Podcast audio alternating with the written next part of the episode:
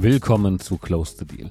Heute spreche ich mit Felix Engelhardt darüber, wie die damalige Digital Unit von Sachsenhammer aufgebaut wurde und dann als Somera neu an den Markt ging. Und vor allen Dingen auch darüber, welche Rolle dabei Google Ads für die Mandatsgewinnung spielt und wie so ein großer Funnel an neuen Leads aufgebaut werden kann. Viel Spaß beim Reinhören.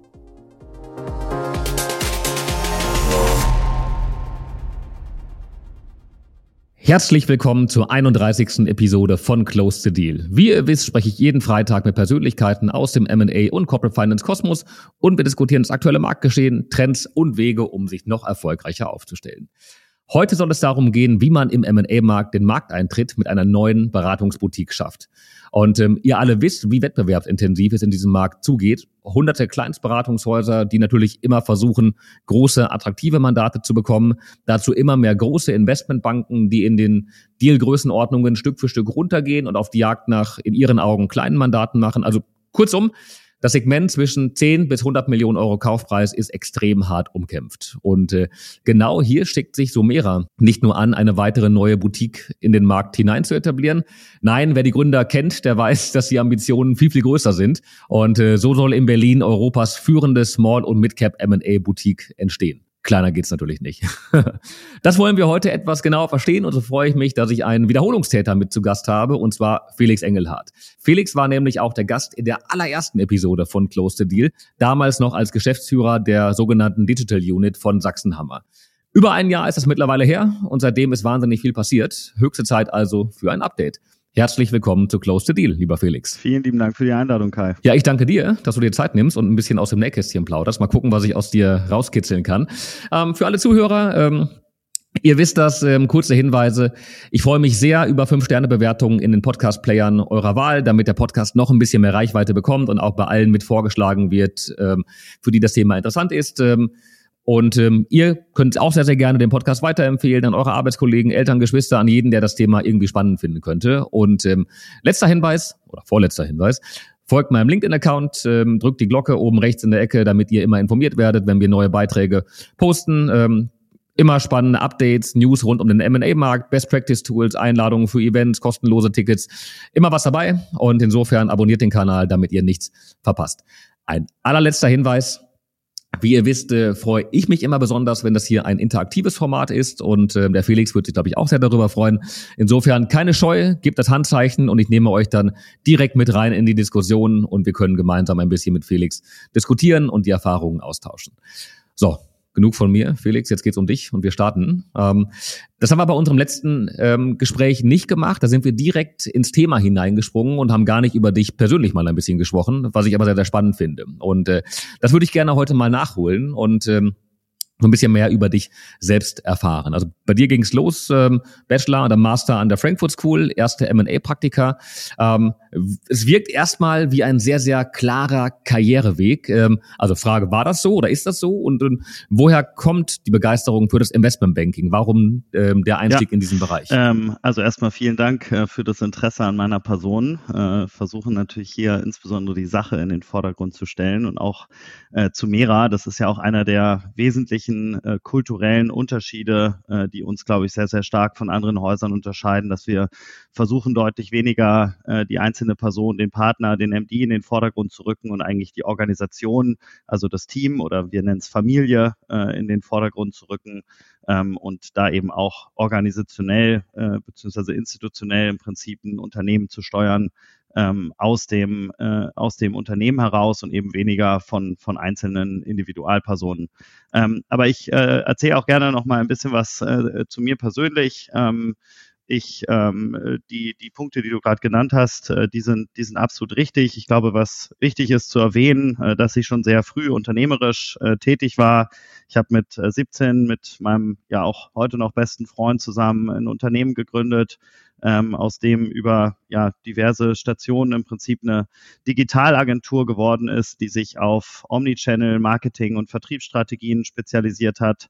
Ähm, da haben wir Europä in europaweit Midcaps äh, beraten, ähm, also äh, ich sag mal, das, das größere Ende unseres, unseres aktuellen Fokuses auch viele Unternehmen dabei gewesen mit äh, zwischen 100 und 500 Millionen Euro Umsatz und haben die im Prinzip unterstützt, ähm, ja, äh, Omnichannel-Strategien zu entwickeln. Was bedeutet das konkret? Ähm, wir haben im Prinzip äh, Google AdWords-Strategien gebaut, haben geschaut, dass wir saubere Landing-Pages aufgebaut haben, haben darüber Leads generiert. Ähm, die sind dann zum Beispiel auf ein iPad äh, gespielt worden. Dafür haben wir Apps ge gebaut und programmiert. Ähm, und ähm, so dass dann am Ende zum Beispiel ein, ein Sales Rep eben tatsächlich beim beim Unternehmer äh, oder beim Kunden aufschlagen konnte und, ähm, und irgendwie Vertrieb machen konnte. Also diese Symbiose aus, aus Marketing und Vertrieb, offline und online, äh, das war im Prinzip damals schon mein, mein Steckenpferd. Ähm, und ich erinnere mich ziemlich genau dran, dass ähm, ich mit meinem Bruder, äh, der auch im M&A tätig ist, äh, ein relativ intensives Gespräch geführt habe. Da sind wir, ich glaube, zwei, drei Stunden durch die Frankfurter Innenstadt äh, spazieren gegangen und äh, ich hatte ihn gefragt, warum er eigentlich äh, nicht oder warum das M&A-Haus, bei dem er damals gearbeitet hat, eigentlich gar nicht irgendwie über Digitalmarketing mal versucht, ähm, Leads zu generieren oder halt Unternehmer kennenzulernen. Und äh, mein Bruder war damals relativ hart in, in, seiner, in seiner Meinung und Ansicht und hat gesagt, das wird nicht funktionieren, das ist alles persönliches Netzwerk, da geht es um Vertrauen und so weiter. Und ich habe das ehrlicherweise nicht wirklich nachvollziehen können äh, und hatte damals schon äh, gedacht, warum sollte das nicht im M&A auch funktionieren? Es funktioniert in jeder anderen Branche und auch, also klar, das Ticket ist groß und große Tickets sind immer komplexer, äh, gerade auch wenn ich jetzt irgendwie daran denke, einen End-to-End äh, digital Conversion Funnel oder sowas zu bauen. Ich glaube, das ist sicherlich äh, etwas, äh, etwas äh, äh, too much of a ask, ja.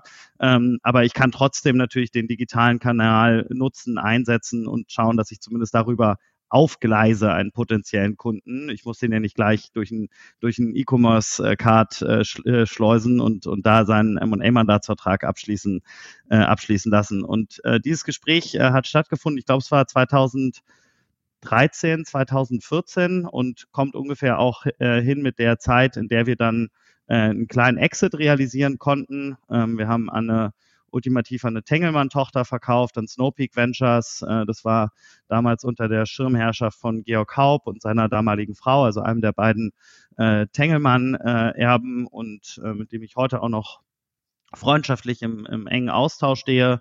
Und ich würde jetzt nicht sagen, dass das mein Interesse an M&A geweckt hat. Äh, mein Bruder war eben schon im M&A tätig und ich habe damals dann äh, verhältnismäßig spät, glaube ich, äh, ähm, für mich so ein bisschen festgestellt, äh, da gibt's irgendwie noch was anderes, wo sich sehr, sehr viele smarte Leute tummeln. Ähm, und das ist dann auch was, was mich äh, sehr gereizt hat. Ich war immer sehr kompetitiv unterwegs, habe viel Mannschaftssport auch auf sehr hohem Niveau gespielt, äh, Feldhockey Hallenhockey da eigentlich jedes Jahr sowohl Feld als auch Halle bei den deutschen Meisterschaften teilgenommen. Ähm, und genau, das hat mich sehr geprägt. Und aber dieser kleine, sage ich mal, Exit, äh, den ich da, den ich da realisieren konnte, der hat sicherlich äh, das Thema nochmal bestärkt und hat insbesondere mir die Möglichkeit gegeben, damals so eine Art Karriere-Pivot äh, zu machen. Äh, Finance äh, war eigentlich schon immer ganz weit oben auf meiner Liste und das, was man immer jungen Menschen äh, äh, anrät, dass man einen wahnsinnig roten Faden haben sollte in seinem CV, habe ich selbst eben im Prinzip überhaupt nicht äh, gehabt, zumindest zum damaligen Zeitpunkt und habe eigentlich dann nochmal von Null angefangen. Äh, genau, wir hatten über 100 Mitarbeiter bei der Firma, die wir verkauft haben. Ähm, wow. Und bin dann aber trotzdem eben nochmal als Praktikant damals zur, zur UBS reingegangen, äh, zu äh, meiner Chefin Aisun, mit der ich äh, ja auch heute noch freundschaftlich im engen Austausch stehe und da im Prinzip die erste Investmentbanking-Erfahrung äh, gesammelt ähm, und habe dann meinen Finance Master gemacht, wie du gesagt hattest, an der, an der Frankfurt School ähm, und habe eben parallel dazu äh, sowohl ähm, war dann erst noch bei der Deutschen und habe dann, äh, hab dann bei der Commerzbank ECM und M&A Deals gemacht, ähm, habe da super spannende Transaktionen mit begleiten dürfen und hatte da das große Glück, ähm, dass ich ja, Leute wie ein Philipp Levedag zum Beispiel kennengelernt habe, der so, so, eine Art Mentor dann für mich dargestellt hat, mich sehr, sehr eng und viel eingebunden hat in Themen. Und ähm, genau, ich habe äh, hab das immer versucht zu retournieren über extrem harte und sehr gute Arbeit, äh, die mich, die dann, glaube ich, dazu geführt hat, dass ich in sehr, sehr kurzer Zeit ähm, mich da sehr, sehr stark weiterentwickeln konnte und äh, ein sehr spannendes Offer hatte äh, aus London äh, von der Bulge Bracket Bank. Ähm, als Associate äh, nach London zu gehen ähm, und bin dann stattdessen 2017 äh, nach Berlin zu Carl Finance gegangen. Ähm, das war ein sehr, äh, ein sehr, äh, ich, ja, ich würde sagen, mutiger Schritt. Ähm, Lass mich da mal ein, einmal einhaken. Ich meine, du, du machst es mir sehr, sehr leicht, Felix, äh, damit du einmal einen Schluck aus deiner Kaffeetasse nehmen kannst und äh, ich dich mal durchatmen lasse. Ähm, du machst mir das sehr leicht ähm, und äh, äh, erzählst sehr, sehr schön. Also erstmal beeindruckende ähm, ähm, Geschichte. Ich wusste das gar nicht, dass du die, äh, die Digitalagentur äh, damals hattest, vor allen Dingen nicht in der Größe, aber das erklärt natürlich einiges äh, über das, was ihr danach bei Karl, äh, bei Sachsenhammer und auch natürlich jetzt bei Sumera macht und äh, ordnet für mich vieles nochmal ganz anders. Ähm, sehr, sehr spannend. Ähm, zu Karl würde ich in der Tat jetzt ähm, ähm, auch kommen wollen, denn ähm, das ist ja schon ein, ähm, ein mutiger Schritt, wenn du ähm, zu einer großen Bank in London gehen konntest äh, und dich dann aber einem, einem ja damals das, das muss dann so 2018, 2019 nämlich angewiesen sein, die Größenordnung. Ne? Ähm, ähm, damals ja doch relativ jungem, Karl war vielleicht zwei, drei Jahre alt oder sowas, ähm, immer noch Startup anschließt. Ähm, was hat dich daran begeistert? Ja, also war Ende 2017 ähm, und ich glaube, Karl war nicht mal ein Jahr alt. Ähm, ah, okay, und okay, okay. Ich hatte aber mit den beiden Gründern extrem guten Austausch und fand einfach extrem erstens extrem smart, den Ansatz, Dinge einfach technologisch zu lösen. Und ich fand es vor allem auch mutig, dass man in so eine Branche reingeht und sagt, ähm, wir machen das anders, wir versuchen Dinge, wir probieren mal Dinge irgendwie aus anders zu machen.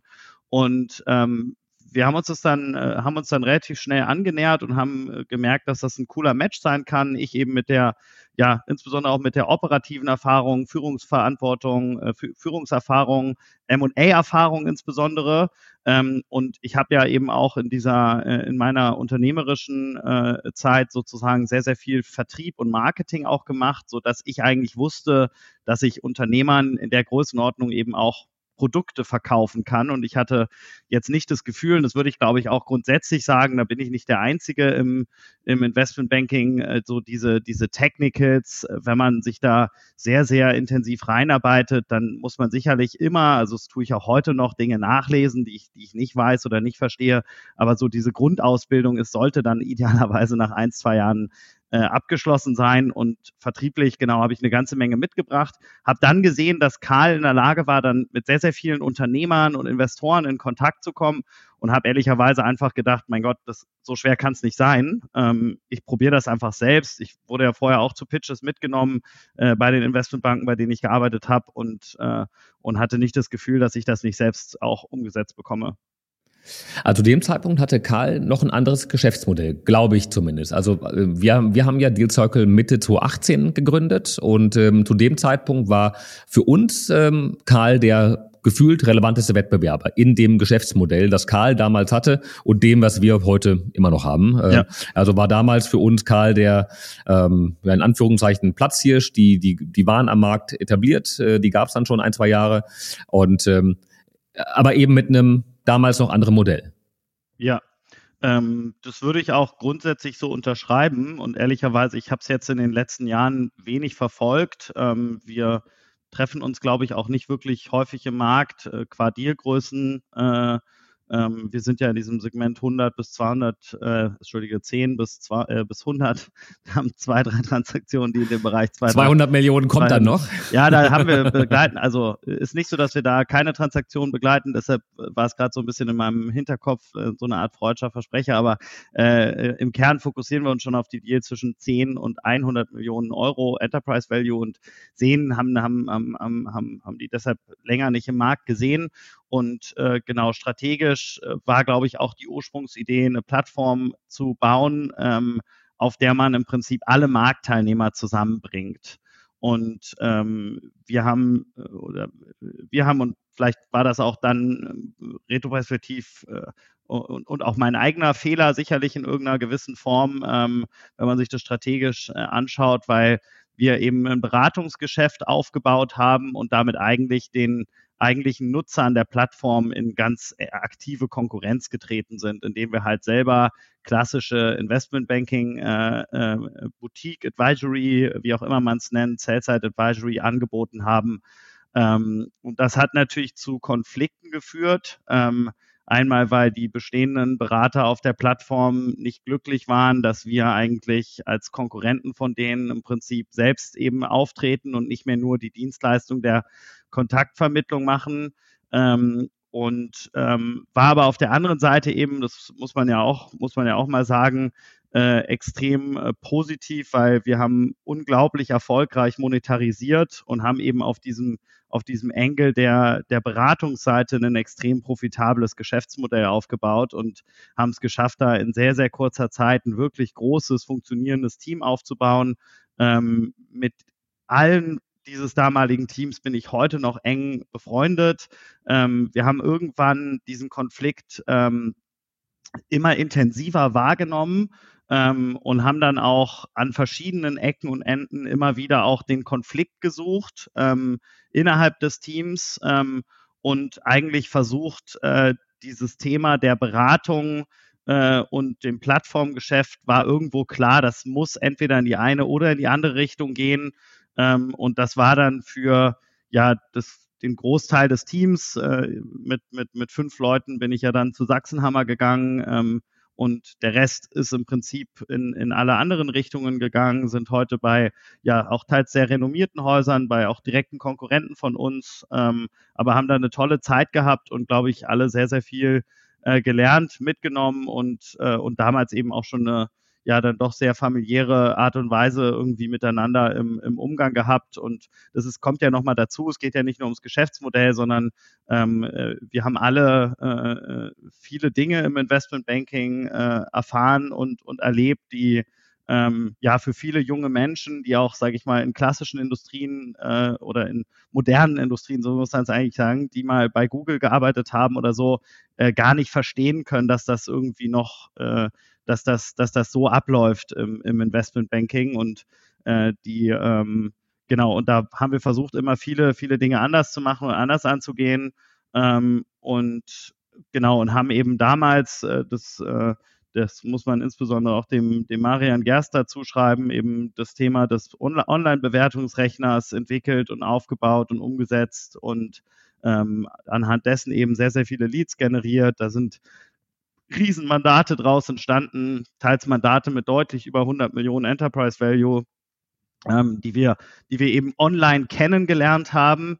Und ich glaube, das ist so das, das entscheidende, äh, das entscheidende äh, Ding. Ich will jetzt, nicht alles vorweggreifen, aber es geht eben darum, diese ganzen Datenpunkte verknüpft zu bekommen, offline, online. Ähm, und eben auch wieder zurückzuspielen. Die Systeme müssen wissen, wann ich ein Gespräch hatte, was in diesem Gespräch äh, besprochen wurde, gesagt wurde, um eben dann auch wieder sozusagen das passende Online-Marketing, Retargeting-Strategien äh, auszurollen und, und eben umzusetzen.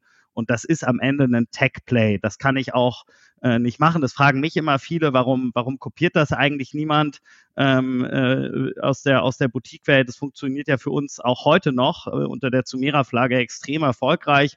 Und die Antwort ist, weil sich, weil sich eben, weil, weil man sich Tech-Expertise im Prinzip wirklich ins Haus holen müsste, die man auf Augenhöhe äh, reinholt. Das ist, glaube ich, auch nochmal ein ganz entscheidender äh, Faktor äh, den, den viele einfach so nicht mitmachen wollen, weil ich meine, holt man sich wirklich einen Techie als Partner rein mit demselben Equity Stake wie alle anderen Partner und MDs haben. Und da kenne ich halt, habe ich zumindest noch keine Boutique kennengelernt, äh, die sich das traut. Aber wahrscheinlich wäre das halt der einzige Weg, um eben auch einen Techie oder auch einen Marketer der Güteklasse zu bekommen, die man eben braucht, um so ein komplexes B2B Omnichannel Play eben auch umzusetzen und, und, und zu bauen. Lass uns da in der Tat gleich nochmal detaillierter drauf eingehen, weil ich habe auch das Gefühl, ähm, das ist nicht unbedingt ein Aufschlauen von Wettbewerb, sondern das, das ist etwas, was nicht ohne weiteres zu kopieren ist, äh, weshalb ich gleich noch ein paar Nachfragen dazu hätte. Ähm, aber lass uns den Bogen noch mal kurz ähm, können den, den spannen. Wettbewerb übrigens ruhig aufschlauen, das, äh, das stört mich tatsächlich. Weil, weil ihr euch ja gerne über andere Dinge dann auch äh, differenziert, ne? Ähm, nee, aber, aber lass mich kurz einmal den, den Bogen noch mit ähm, zurücknehmen, dass wir ähm, ähm, da nicht zu stark springen. Ähm, also ich kann es zwar verstehen bei, bei Karl, diesen, ich glaube, du hast es ähm, strategischen Fehler ähm, genannt, eben natürlich ist es verlockend, Mandate direkt vom Unternehmer anzunehmen. Ich bin ehrlich, das ist eine ähm, äh, eine Frage, die wir sehr, sehr häufig von unseren ähm, M&A-Partnern gestellt bekommen, ähm, wann wir denn selbst anfangen, auch Beratungen mit ähm, zu leisten. Und äh, das äh, ist das, was ich zum Glück ähm, ähm, immer verneinen kann, aus bestem Gewissen heraus. Und natürlich treten viele Unternehmer auch an uns heran und haben irgendwo von uns gelesen und von uns gehört und äh, ähm, fragen, Mensch, könnt ihr nicht äh, mich beim Unternehmensverkauf begleiten? Und äh, das machen wir nie. Ja, und ich erkläre denen immer ganz genau, warum man einen Berater im Prozess braucht, warum wir dieser Berater aber nicht sind und auch nicht sein können und auch nicht sein wollen. Ähm, aber ich verstehe das total, dass das verlockend ist, weil da natürlich noch deutlich größere Tickets äh, hinterstehen, ähm, als wenn man eben nur ähm, die Plattform bietet oder die, ähm, die Vermittlung macht. Ähm, aber okay, dann, dann ging es bei euch damals ähm, raus aus, aus Karl ähm, mit einem ähm, Team zu, zu Sachsenhammer und auch viele andere Kollegen von Karl, die dann eben ähm, sich in der M&A-Industrie dann, dann aufgeteilt haben. Mittlerweile Karl ja im Grunde klassischer M&A-Berater ähm, und, und ähm, ähm, bei einer anderen M&A-Boutique quasi ähm, angedockt seit, ähm, seit diesem Jahr. Und ähm, genau, dann ging es rüber zu, zu Sachsenhammer. Ähm, Sachsenhammer zu dem Zeitpunkt ja eigentlich eher bekannt als ähm, als Distressed M&A Haus, ähm, was insofern nicht ganz richtig ist. Ich glaube, zu dem Zeitpunkt gab es auch schon Teams in Frankfurt und in München, die auch gesundes ähm, Geschäft gemacht haben. Ähm, aber Sachsenhammer war erstmal bekannt für ähm, ähm, für, ähm, für Distress-Transaktionen und äh, die Brand wurde dann aber stark umpositioniert, hatte ich zumindest das, Gefühl. War das ähm, sowieso geplant? War das durch euer Zutun? Ähm, wie kam es dazu? Ich, ich, glaube, das war, was war, das war ja im Prinzip genau die Absicht, ähm, auch des Hirings unseres Teams sozusagen, dass wir da einmal diese Digitalkompetenz eben mit, äh, mit reinbringen ähm, und natürlich gemeinsam dann eben auch das Haus äh, so umzubauen und so zu positionieren, wie Christian Sachsenhammer sich das überlegt hat und vorgestellt hat. Und du hast ja äh, völlig zu Recht gesagt, äh, es gab da auch schon Teams in, in Frankfurt und in München, ähm, äh, die ähm, die Sunshine M&A gemacht haben oder äh, ja, äh, insbesondere auch, auch Fundraises und, und das Thema Tech etc., glaube ich, da schon durch den Nikolas sehr erfolgreich abgebildet haben. Ähm, äh, da haben wir übrigens auch nach wie vor enge Touchpoints, machen sogar teilweise Mandate zusammen. Ähm, also die wir, das, das, ist ja auch immer eine Frage, die einem, die, die man jetzt gerne äh, gestellt bekommt. Äh, ist, ist man ist man im Guten auseinandergegangen und das kann ich in jedem Falle äh, bejahen, äh, freundschaftlich eng verbunden nach wie vor und eben auch die Häuser selbst operativ immer mal wieder gemeinsam auch aktiv am Markt. Ähm, Nichtsdestotrotz sind wir natürlich jetzt ganz klassisch Konkurrenten. Ähm, das vielleicht erstmal vorweggenommen. Aber ich komme nochmal auf deine Frage zurück, ähm, was, die, was die Positionierung war. Ähm, genau, wir haben, wir haben dort sehr, sehr aktiv natürlich das ganze Thema Sunshine M&A. Äh, das äh, haben da viele ja, Wachs Wachstumsunternehmen äh, begleitet, ähm, viel, viel Technologie auch gemacht, ähm, viel klassischen deutschen Mittelstand ähm, und haben da eben ja ein recht großes Team dann auch aufgebaut, waren dann, glaube ich, auf der auf der Seite der, der Digital Unit, also heute zu Mera, äh, knapp 30 Leute, also ein bisschen über 60, 65 Prozent der, der Gruppe sozusagen damals ausgemacht und haben im Prinzip den Teil der Gruppe dann, äh, wenn man so möchte, als, als Brand Carve-out äh, rausgenommen, separiert und eben eigenständig äh, äh, geschaltet. Und das ist das, was heute ähm, zu Mera ist. Deshalb muss ich auch da nochmal sagen, du hast am Anfang gesagt, wie man eine, äh, eine, eine Marke sozusagen, eine, eine, eine Boutique sozusagen neu aufbaut. Ich glaube, es ist insbesondere die Marke, die spannend ist. Äh, wir haben natürlich da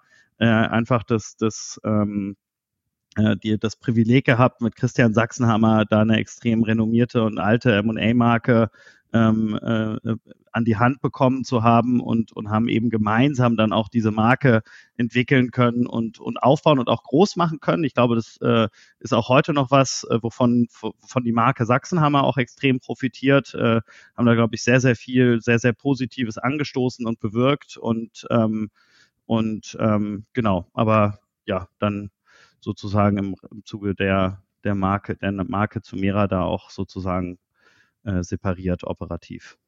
Es ging dann, ähm, genau, mit der Aus Ausgründung ist das falsche Wort, habe ich verstanden, im Grunde ähm, äh, neue Marke, die äh, für die Digital Unit äh, mit Sumera entworfen wurde ähm, und äh, im Grunde einfach eine, eine noch klarere Trennung zwischen dem, ich nenne es mal alten Sachsenhammer-Team und eben dem ähm, neuen Sachsenhammer-Team rund um Sumera. Ähm, ähm, und das Wachstum geht ja, so wie ich das wahrnehme, so weiter, wie es vorher innerhalb von, von Sachsenhammer war.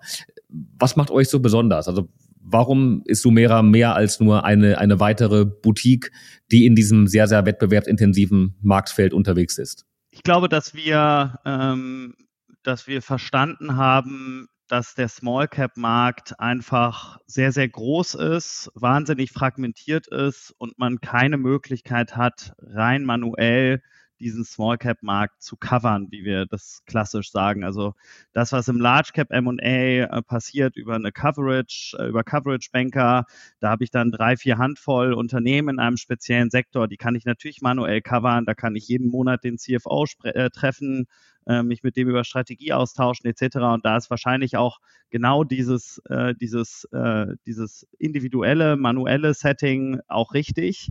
Ähm, Im Small Cap kann ich das nicht. Und ich kann das nicht mal in einem einzelnen Sektor machen. Es gibt ja ein paar erfolgreiche Tech-Boutiquen, zum Beispiel auch im, im Small Cap M&A.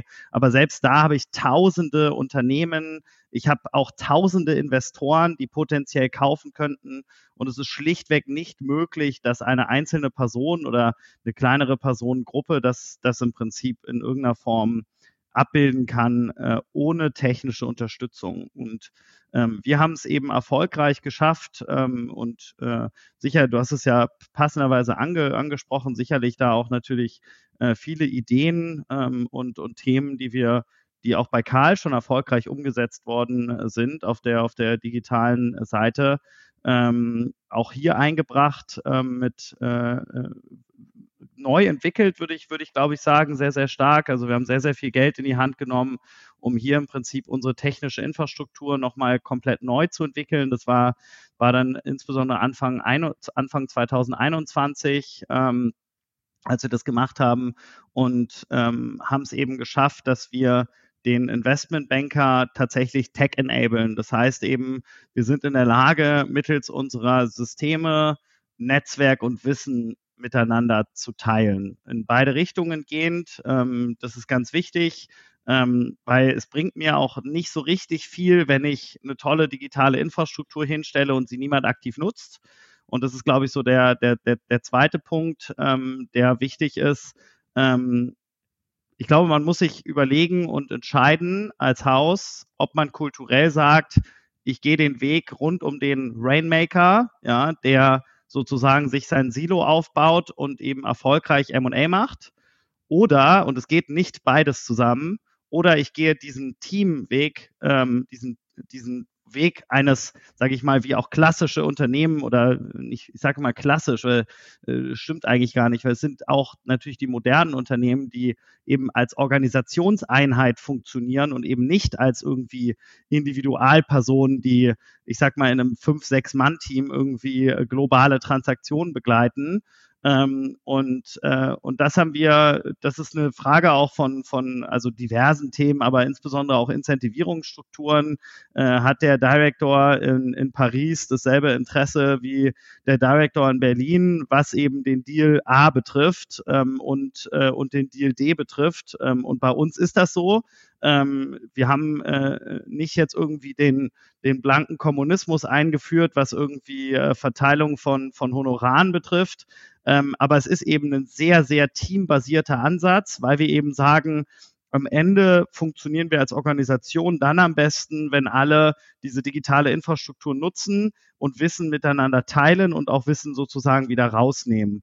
Ähm, und das funktioniert bei uns hervorragend. Ähm, wir haben deshalb auch die Möglichkeit, ähm, sehr, sehr viele wahnsinnig smarte Leute einzustellen, die, die man auch vom Profil her so klassisch eigentlich überhaupt nicht im Mittelstand findet. Ähm, Ex-Goldman, ex-Morgan Stanley, nochmal ex-Morgan Stanley, ex-BCG ähm, und, und Leute, die man eben typischerweise wahrscheinlich eher im Large Cap von A nach B äh, wechseln sieht. Ähm, und das schaffen wir aus zwei Gründen. Einmal, weil diese Personen tatsächlich hier das Gefühl haben, einfach auf der Qualitätsebene einen signifikanten Unterschied leisten zu können, was Mittelstands M&A betrifft. So platzieren wir uns übrigens auch. Es geht hier nicht um Automatisierung oder Skalierung durch Effizienz oder so, sondern alles, was wir machen und bauen, geht eigentlich erstmal darum, die Qualität zu erhöhen. Und die Qualität erhöhe ich dann, wenn ich irgendwann perfektes Wissen über mein Käufer- und Investorenspektrum habe und auf der anderen Seite perfektes Wissen über den Markt habe.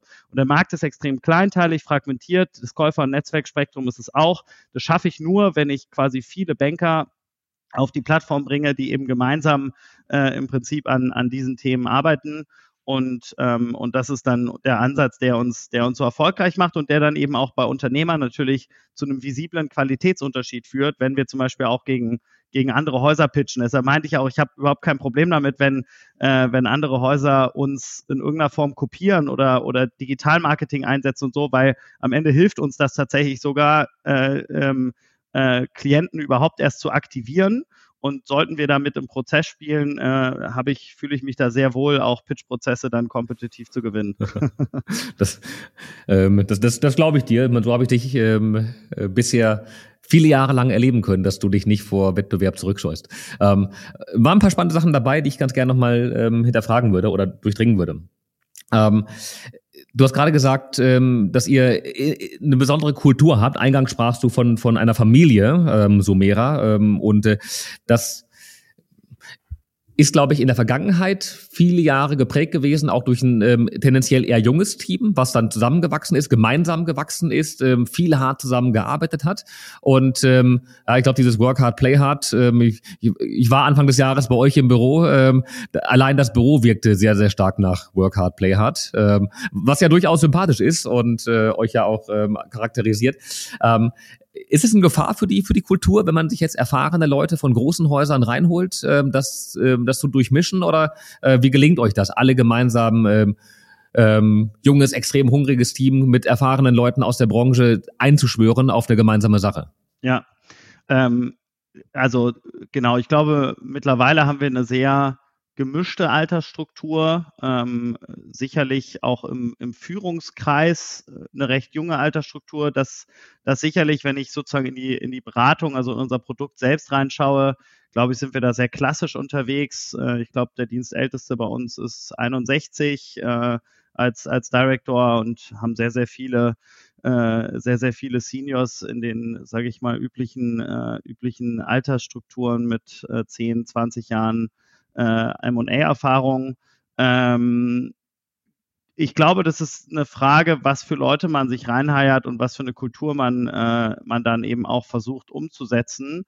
Und ähm, ich kann nur sagen, bei uns ist das nach wie vor hierarchieübergreifend absolut üblich, dass sich Leute, also während der Arbeit sowieso, aber auch außerhalb der Arbeit tatsächlich verabreden. Ich glaube, mittlerweile gibt es bei uns das siebte irgendwie inoffizielle Oktoberfest-Event, äh, wo immer wieder Gruppen irgendwie zusammenkommen und das betrifft dann eben äh, auch den, den, den Director, der irgendwie 61 Jahre alt ist und den Praktikanten oder die Werkstudentin ähm, und so weiter. Also äh, im Prinzip, äh, äh, es ist, wir, wir sind eine, wir sind eine total, ähm, also äh, wir haben sehr, sehr viele unterschiedliche ähm, Persönlichkeiten und Charaktere in unserem Team. Und es ist natürlich nicht so, dass jeder mit jedem beste Freunde ist, aber es gibt eben keine Person, die nicht Teil irgendwie äh, einer oder mehrerer Freundesgruppen ist, die halt, äh, die sich natürlich stark überlappen und eben regelmäßig eben auch Dinge äh, privat unternehmen. Und das ist auch was, was wir von, von jedem, der eigentlich zu uns kommt, auch in irgendeiner Form verlangen. Ähm, für uns ist Arbeit eben nicht irgendwie äh, eine gesonderte, äh, losgelöste Thematik, äh, um dann irgendwie sein eigenes Privatleben zu haben, sondern ich glaube insbesondere als Investmentbanker, wenn man seinen Job sehr ernst nimmt, dann ist es sowieso komplett verschwommen. Äh, das Thema Netzwerk, äh, Wissen, Know-how, Freundeskreis, Leute, die irgendwie, ähm, ja, ich sag mal, eine gewisse High-Performance-Kultur irgendwie mit, mit reinbringen, karriereorientiert denken und wissen, das sind ja häufig auch Leute, die dann persönlich matchen sollten.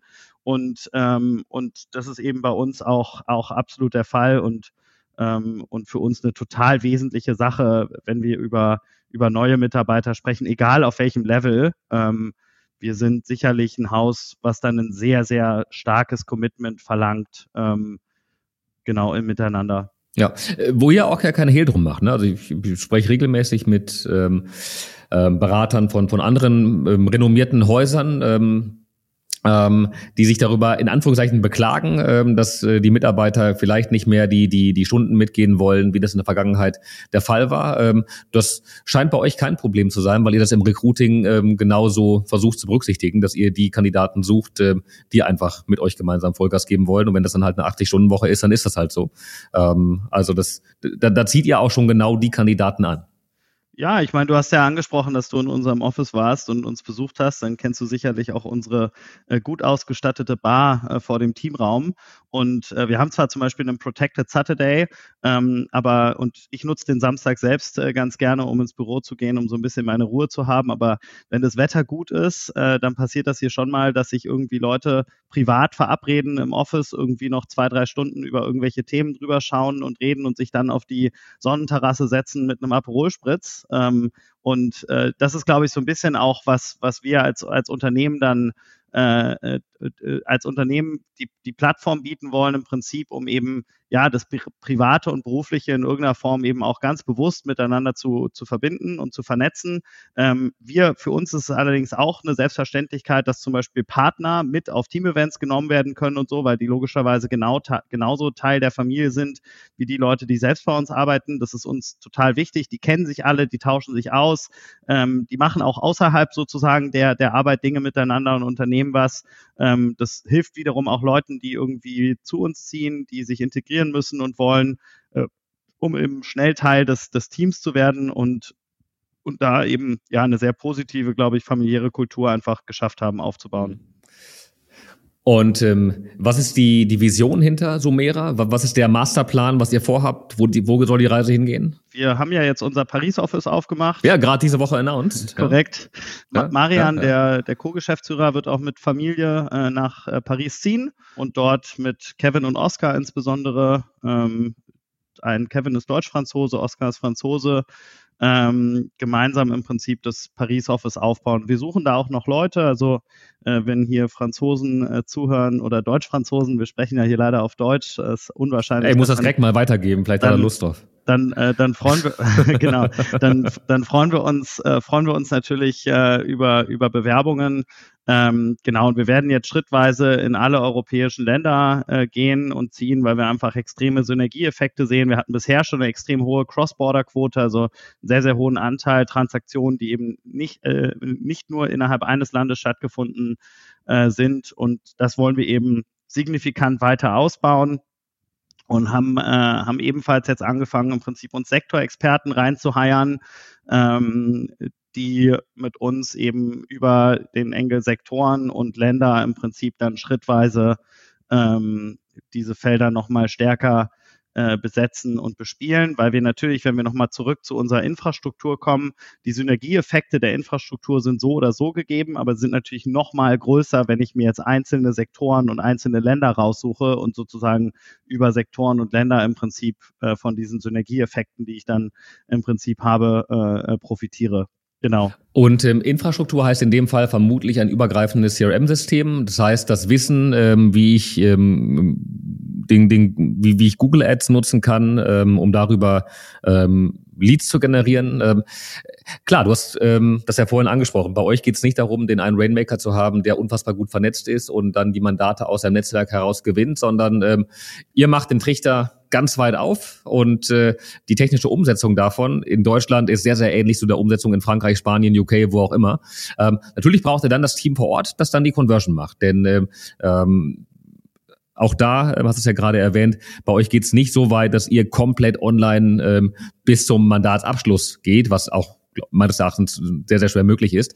Ja. Ähm, aber die Leads darüber zu generieren, ähm, das klappt zweifellos, offensichtlich. Ähm, und äh, dann eben die Conversion da hinten dran. Da äh, denke ich, werdet ihr nicht drum herum kommen, die Spezialisten vor Ort zu haben, die dann eben auch auf die lokalen Bedürfnisse eingehen, die Sprache sprechen, äh, kulturelle Hintergründe mitbringen. Korrekt. Und auch die Beratung selbst natürlich wollen wir vor Ort erbringen. Klar. Also Klar. Ähm, man kann natürlich, ähm, man kann, also wenn wir über Struktur von einem Junior Pool oder sowas äh, diskutieren, ob der jetzt in London, in Berlin sitzt oder in Paris, ist, glaube ich, äh, relativ unerheblich. Ähm, Da, man kann auch mal von Berlin nach, nach Frankreich fliegen oder von London aus. Das machen ja Large Cap Teams auch so.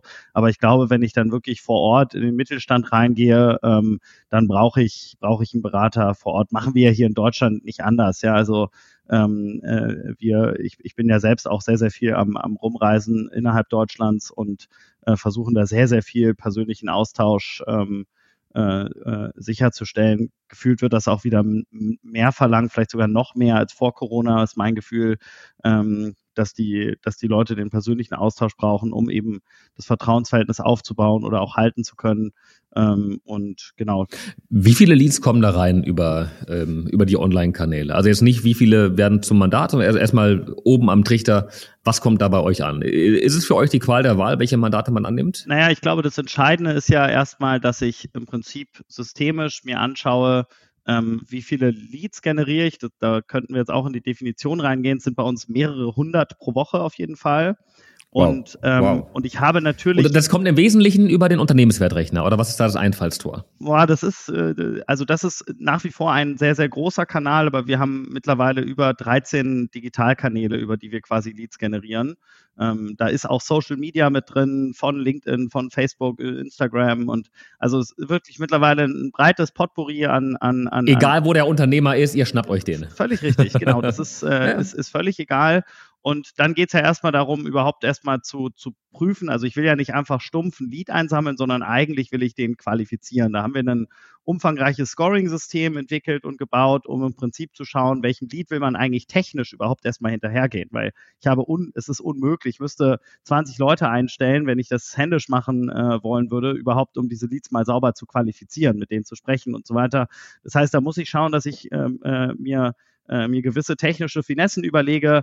Äh, du kannst die mit Newsletter versorgen, du kannst schauen, wie lange agieren die auf Webseiten, welche Teile der Webseite schauen die sich an, was interessiert die und dann kriegen die eine höhere Score, kriegen, eine höhere, eine, kriegen von uns quasi aggressiveres Retargeting, also die können dann eben nicht mehr auf die FAZ-Seite gehen, ohne wirklich uns rechts und links zu sehen.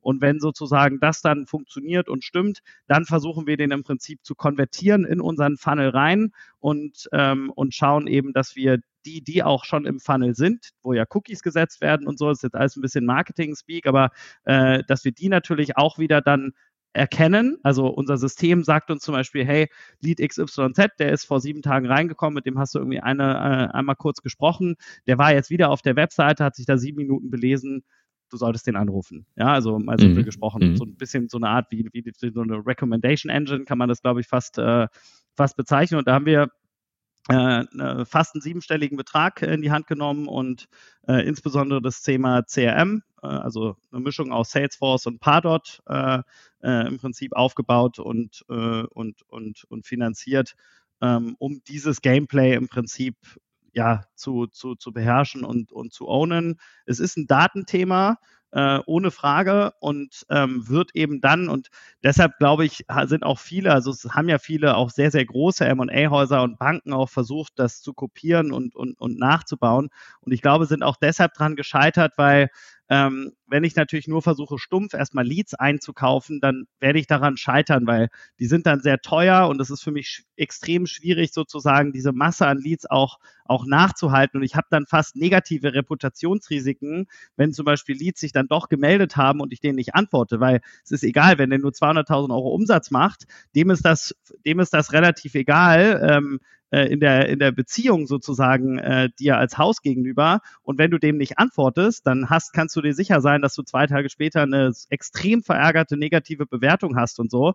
Und das machst du 10, 11, 12 Mal und spätestens dann verlierst du einen potenziellen Kunden, den du sonst eigentlich über dein persönliches Netzwerk gewonnen hättest, weil der informiert sich dann und liest halt, oh, die Boutique antwortet mir gar nicht und so weiter. Und ja. ich glaube, ja. das ist auch, ähm, äh, äh, das ist, glaube ich, auch so die größte Angst, die ich hätte, wenn ich ähm, wenn ich jetzt, äh, also wenn ich jetzt jemanden beraten würde, der das, der das machen äh, wollen würde, dass man es halt nicht richtig macht, sondern so ein bisschen halbherzig und sich damit eigentlich dann mehr kaputt macht, als man sich aufbaut. Und ich glaube, das ist auch der Grund, warum die großen Banken in Deutschland damit vollständig aufgehört haben. Also die, die zumindest im Small Cap unterwegs sind, die haben sehr, sehr aktiv gegen uns geboten, 2019, 2020 ähm, und haben es dann im Prinzip mittlerweile komplett eingestellt, äh, auf das, auf M&A Keywords äh, zu bieten. Ähm, und ähm, ja, weil eben Reputationsrisiken dann doch größer waren als das, was man äh, bekommt. Muss man ja auch fairerweise, äh, eins muss man ja fairerweise auch sagen, ähm, äh, bei aller, ähm, bei, bei allem Lob, den wir sehr, sehr häufig von, vom, vom, vom Markt irgendwie abbekommen für die Art und Weise, wie wir eben tätig sind, es funktioniert ja bei allen anderen immer noch, ja. Und ich glaube auch nicht, dass das sich groß ändern wird. Ähm, auch das ist, was ich immer wieder gefragt werde, wenn ich in die, in die renommierten Häuser schaue. Die haben ja ihr persönliches Netzwerk und das kann ich denen auch gar nicht wegnehmen. Das will ich denen auch gar nicht wegnehmen. Ähm, die werden dieses Netzwerk auch in fünf Jahren noch sauber konvertiert bekommen. Ähm, da kann ich, da kann ich gar nichts dran ändern. Ich glaube, hier kommt zum, zum Tragen und ist der große Vorteil von uns allen. Der Markt ist so riesig und so fragmentiert und wir haben ich glaube, wir haben 1600 M&A-Berater, die äh, allein im letzten Jahr irgendwo einen Deal reportet haben, öffentlich, ja, ja, in, ja über die verschiedenen ja. Datenbanken. Ich will gar nicht wissen, wie viele, wie viele tausend da noch oben drauf kommen von Leuten, die es nicht reporten. Ähm, das heißt, der Markt ist so gigantisch groß und dann, und wir glauben, dass ungefähr die Hälfte des Marktes überhaupt keinen Berater hat. Also auch dieses ganze Thema überhaupt Aktivierung des Marktes. Das heißt, der Kuchen ist so riesig. Ähm, ich werde auch mal gefragt, wer ist der größte Konkurrent? Wen seht ihr am häufigsten am Markt? Da gibt es ein, zwei Häuser, die ich nennen könnte könnte, aber die Realität ist irgendwie von, von, von, von unseren äh, von unseren Mandaten, wir sehen die nicht mal in zwei, drei Prozent der Fälle. Ja, also äh, das ist, das ist so verschwindend gering, also der, der Overlap an, an Competition und Wettbewerb. Ähm, und ähm, ich glaube, dass wir durch unseren Kanal natürlich sicherlich den Kanal angezapft haben, der mit Abstand das höchste Wachstum verzeichnet.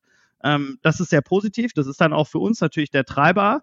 Ähm, wir wachsen nach wie vor mit dreistelligen Wachstumsraten bei zweistelligen EBITDA-Margen, also M&A üblich. Ja, ähm, wir haben quasi ein Wachstum wie ein Startup, sind aber profitabel wie eine M&A-Boutique.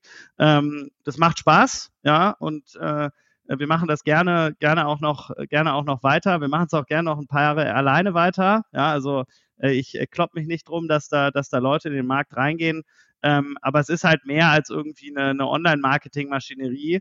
Äh, die ist sicherlich ein wesentlicher Teil, ähm, aber äh, die hilft mir eben auch nur, und das ist wahrscheinlich auch wiederum ein bisschen Vorteil, weil wenn es jetzt jemand kopieren würde, der würde ja erstmal auf die exakt dieselben Kunden gehen. Und dann spielt man halt gegen ein Haus, was dann schon irgendwie mit mittlerweile 35 Leuten irgendwie am Markt tätig ist, damit einer der größten äh, Häuser auch ganz klar ist im Mittelstands M&A. Wir sind extrem stark, was dieses, was wir haben halt Daten seit Jahren gesammelt.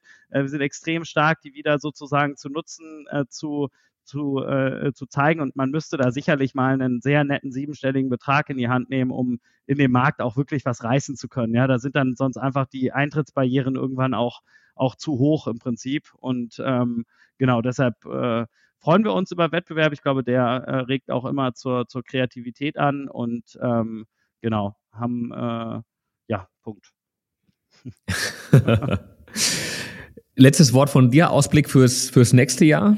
Ähm, dieses Jahr war der M&A-Markt nicht ganz einfach. Ähm, zumindest äh, bei den Transaktionen, ähm, die wir gesehen haben, ähm, haben die Abschlüsse deutlich länger auf sich warten lassen. Ja. Nicht unbedingt mehr Broken Deals, aber längere Prozessdauern.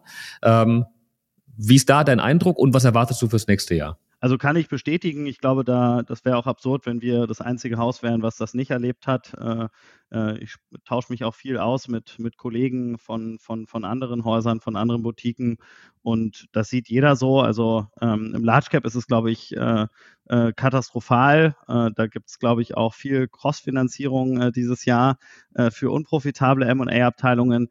Im Small Cap ist es nicht ganz so schlimm, ähm, einfach weil äh, die Unternehmer äh, oder die, der Markt nicht so extrem institutionell getrieben ist. Ähm, und wenn ich eben eine Nachfolge regeln äh, muss und will, dann ähm, ist eben auch der äh, auch der das die ganze Preissensitivität nicht so hoch, weil eben äh, weil ich eben nicht nur irgendwie auf auf Zahlenwerk und Preis schaue, sondern äh, relativ gesehen Themen wie wie regel ich eigentlich Nachfolge, habe ich ein Management-Team, was irgendwie in place ist und so ähm, relativ gesehen einen wesentlicheren Einfluss haben je kleiner das Unternehmen ist, logischerweise. Und, ähm, und deshalb sind wir da auch gut durch, den, äh, durch, durch, das, Jahr, durch das Jahr gekommen. Äh, Delays sehen wir auf jeden Fall. Ähm, was erwarten wir fürs nächste Jahr? Also äh, wir haben das Gefühl, dass der Markt sich schon äh, doch deutlich dreht, äh, aktuell ins Positive rein. Ähm, nichtsdestotrotz glaube ich, dass wir in Deutschland äh, makroökonomisch in einem Umfeld uns bewegen, was sich nicht zeitnah äh, erholen wird. Ähm, das heißt, äh, Ähm, volkswirtschaftlich ist, glaube ich, unser Ausblick nicht extrem positiv und das wird wahrscheinlich auch den Large Cap und Mid Cap Markt noch eine ganze Weile begleiten. Ähm, äh, da bin ich auch teilweise überrascht, wie bullisch dann Banken doch teilweise wieder aufgestellt sind. Stand heute äh, wird man sich anschauen. Ich glaube, wir haben in Deutschland strukturelle Probleme, die, äh, die man politisch erstmal angehen müsste, in, in auch, auch, auch diversen Sektoren. Was man allerdings sagen muss für, für den Small Cap Sektor ist, die Leute haben sich jetzt zumindest mal abgefunden mit irgendwie etwas höheren Inflationsraten. Die sind jetzt zumindest stabil in irgendeiner Form. Äh, wir haben deutliche, wir haben, wir haben Leitzinsen, die sind jetzt irgendwo auch stabil. Da haben sich die Leute mit abgefunden. Die sind die Modelle implementiert und auch die Unternehmer wissen, das geht jetzt, rauscht jetzt nicht sofort wieder in die andere Richtung.